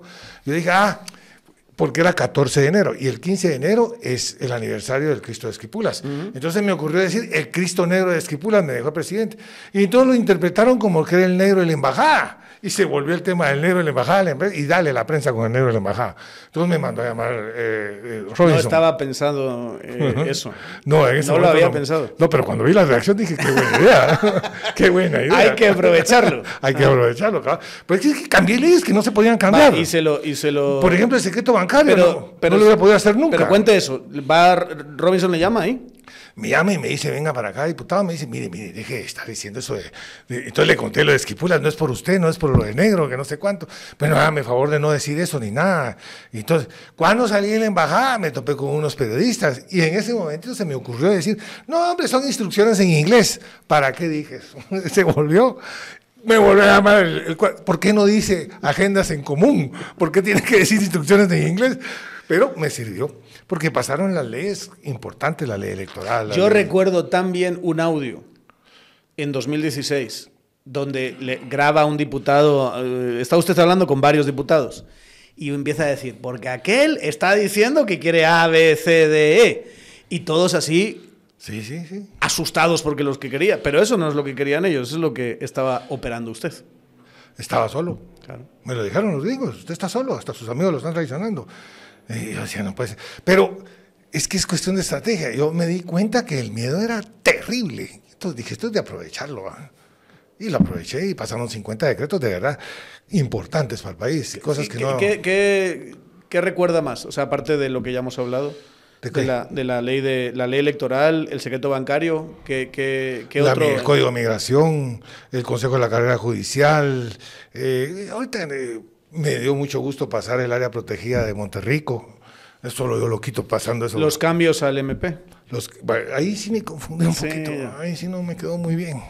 Pero fue Iván, es que eran las Eso sí era una agenda de Iván de proteger a. Ah, no, Iván era abusivo. Iván, yo, yo, mucha gente no se imagina la cantidad de cosas que yo le paré a Iván. Pero o sea, no, no, había tantas instrucciones en inglés, pero había instrucciones con acento colombiano. En colombiano, sí, y eran de esas, y hubo que pararle muchas. Y yo decía, eso no, no. Eso no ¿Como por ejemplo qué? No, por, ejemplo, Ahora ya se puede decir. No, se puede, pues, pero por ejemplo, quitarle el foro, el fuero a ah, los diputados. Sí, Yo le dije, eso es una idiotez. Usted está pidiendo que, que se metan balazos en los diputados y que después, en los pies y que después voten por usted. Está loco, le dije, va a matar toda la reforma. Su necedad. Eh, cosas así, ¿verdad? Pero, pero. O sea, como cosas de alguien que piensa que va a seguir teniendo él ese, control y que no va a ser Consuelo Porras, ¿no? Eh, Iván no tuvo la culpa, lo endiosaron. Vos sabés lo que significa llegar a un supermercado y que todo el super se pare y te empiece a aplaudir. Y entonces Iván iba creciendo. Bueno, es lo que le está pasando a Bernardo un poquito ahora, ¿verdad? Que va al, no, pero es candidato, no, pero el otro. Sí, el otro no. Iba a un restaurante, no lo dejaban ni pagar la cuenta, le pagaban la cuenta y le aplaudía el restaurante y le daban, eh, lo, invitaba el dueño. Entonces se endiosó. Pero, pero lo mismo le pasó a Sandoval. Eso es la necesidad también, ¿va? La necesidad que tiene el pueblo de, de, de, tener a, eh, de, a héroes, de alguna manera, de elegirlos. Eso no es consecuencia, no es culpa de la, del, del, pueblo. No sé si eso es la necesidad. Le dio a mucha gente esperanza. Mira, no, tenemos que tener cuidado con eso, ¿verdad? Porque lo, lo clásico es decir que hay esperanza y no, no, no. Aquí hay un sentimiento y un resentimiento. El otro día te decía que hay de derecha también, que no solo de izquierda. Ah, no, sí. Hay de todo, contra la clase política, pero es un odio, pero así. Y, los muchachos que como ayudan. Entonces, el nene llorón y todavía lo pellizcan. Es que decimos, pero ¿qué les pasa? Y, ahorita están calentando el ambiente con una actitud como la que hicieron de no saludar a Bernardo. Más odio. No se están dando cuenta que vamos a un enfrentamiento, que en las tarimas Semilla lo dijo varias veces Vamos, no vamos a negociar con ninguno de ustedes, los vamos a sacar de ahí. Vamos a hacer un enfrentamiento entre el organismo legislativo y el ejecutivo. Y los diputados no se han dado cuenta la desventaja que tienen. Ya les quemaron dos veces el edificio, eso nunca se había vivido. Ah, Dios no me vaya a conceder las palabras, pero ojalá no vayan a quemar hasta un diputado, porque se está calentando el ambiente. Ya hay un rencor y un odio terrible contra la clase política. Esa ventana ahora entonces de oportunidad que ahora se abre, va a ser una confrontación entre Ejecutivo y Legislativo inevitablemente? ¿O se puede operar de otra manera? decir que, que, nos agarremos sea una ventana. No. Bueno, sí, de toda crisis sale una oportunidad. Bueno, pero, eh, del miedo. qué mal. Usted mismo lo ha dicho, del miedo sacó una oportunidad de reforma o no? Del miedo. en 2016. Va, ¿Y ahora cuál va a ser? ¿Cuál va a ser la dinámica ahora? Esa es la pregunta. No tengo la menor idea, pero, pero ya Guatemala aprendió de que, no sé, que, que hay formas de cambiar una ley del Congreso. Ya lo aprendió. El 15 de septiembre con el Pacto de Corruptos, que por cierto el padre del Pacto de Corruptos es Orlando Blanco, fue el que hizo todo Pero eso. usted y también no- firmó. No. ¿No firmó? No, no. Voté sí, porque voté por línea, por partido. Pero no, el que firma es Orlando Sí, Javier no, Hernández votó sí, eso es lo que me refiero. Sí, voté sí, eso sí. No, Se arrepiente. Pues sí, no, no valía sí, la hombre. pena haber desgastado tanto por un tipo tan padre como Orlando, pero bueno, esa estuvo, esa estuvo. Pero tenía que obedecer a la bancada, pero, pero, pero ahí se aprendió una escuela para Guatemala, que al rodear el Congreso y tener dos mil, tres mil gentes afuera, y aquí no sale ninguno de ustedes hasta que no cambien la ley, funcionó. Y el Congreso cambió la ley. ¿Hay una alternativa a eso? Pues siempre el diálogo, Hay- hablar. y- pero va- puede funcionar. O sea, ¿puede Bernardo hacer una cosa distinta a enfrentarse con el Congreso? Le va a costar, le va a costar mucho. Eh, eh, mira, es que es con problemático, las malas mañas se aprenden rapidito y cuesta mucho quitarlas. Eh, van a entrar más o menos 100 diputados nuevos, dale 15 días para que se sepan las malas mañas. Eh, Entonces las malas mañas es que están acostumbrados ahorita a recibir un sobresueldo. Ganan 30, reciben uno de 30. Un sobresueldo, todos los meses se lo van a dejar. Por ejemplo, no pasó la corte.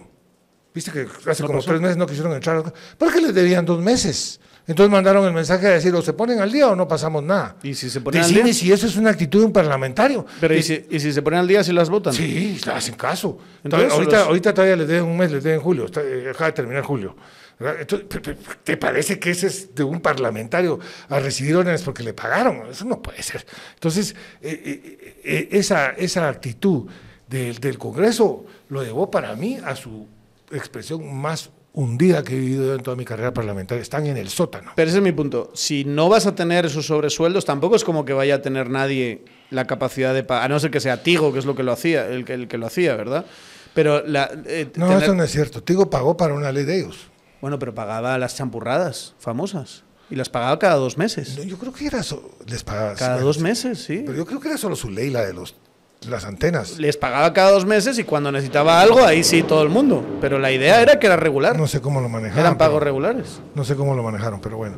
El punto es que yo no veo, veo que Bernardo les vaya a dar eso. No se los va a dar por eso. Entonces eh, va a haber pleito. Va a haber pleito.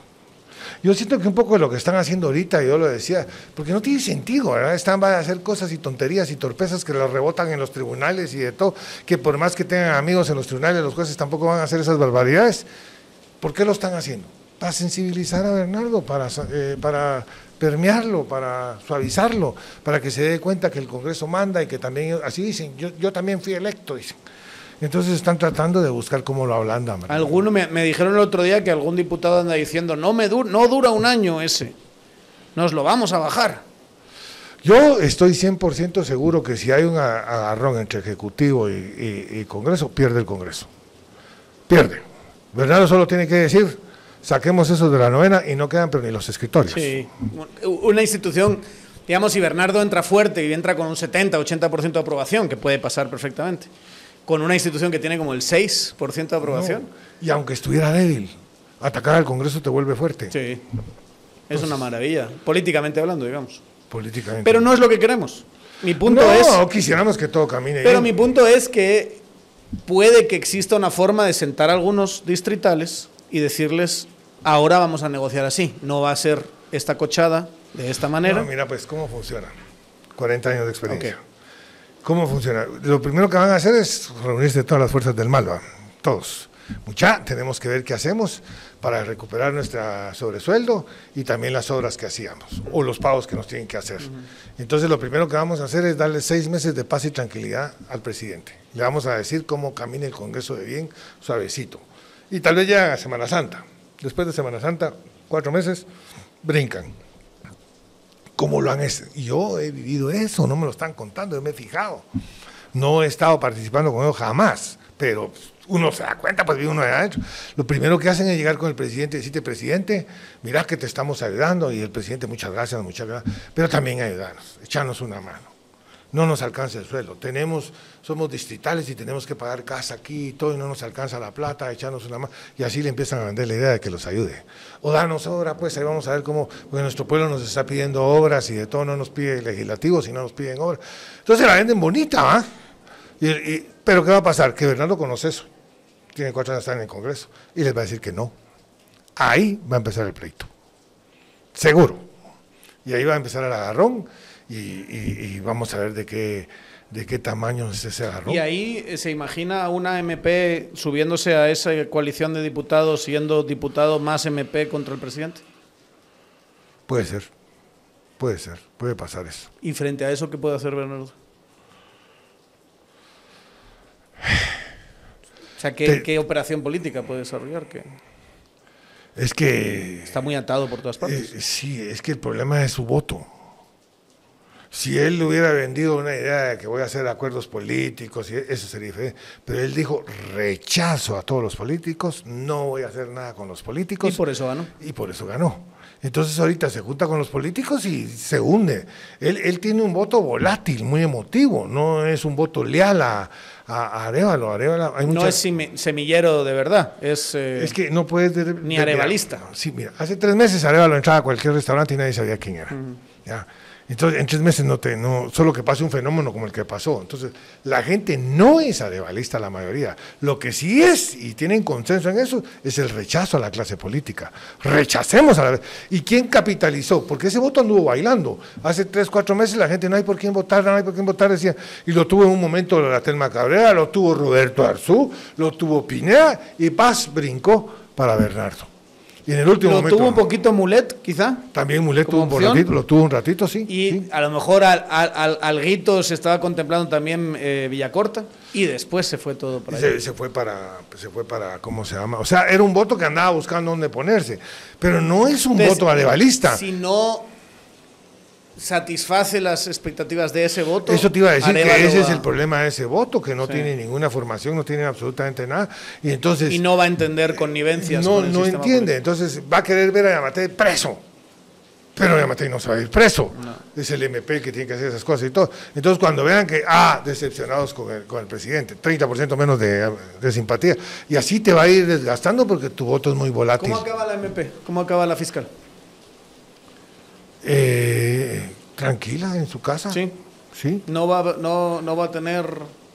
Mira, no, mira, le han, le han dado duro que la lista venga y todo, pero los gringos tienen bien claros quién es el que está dirigiendo esto y saben bien, bien que Yamatei. La señora es una más en la de las piezas del ajedrez. Y pero- acaba su mandato. Sí, Sí. sí, sí. Incluso aunque siga con estas cosas, acaba su mandato. Sí, sí, sí. Mira, lo- lo- los gringos están encima y son los que están financiando todo y pidiendo la cabeza de ella. Porque ellos son, yo lo he vivido. Eh, yo tengo la experiencia, de, de- la viví, estábamos en una mesa en la embajada y, qué iba a pasar con el 2015 y que, los resultados, que tan buenas las marchas y todo, pero cuál era el resultado. Y a mí se me ocurrió, te lo juro, decir, ¿y por qué no decimos que pasen la ley electoral? Porque andaba en ese tema.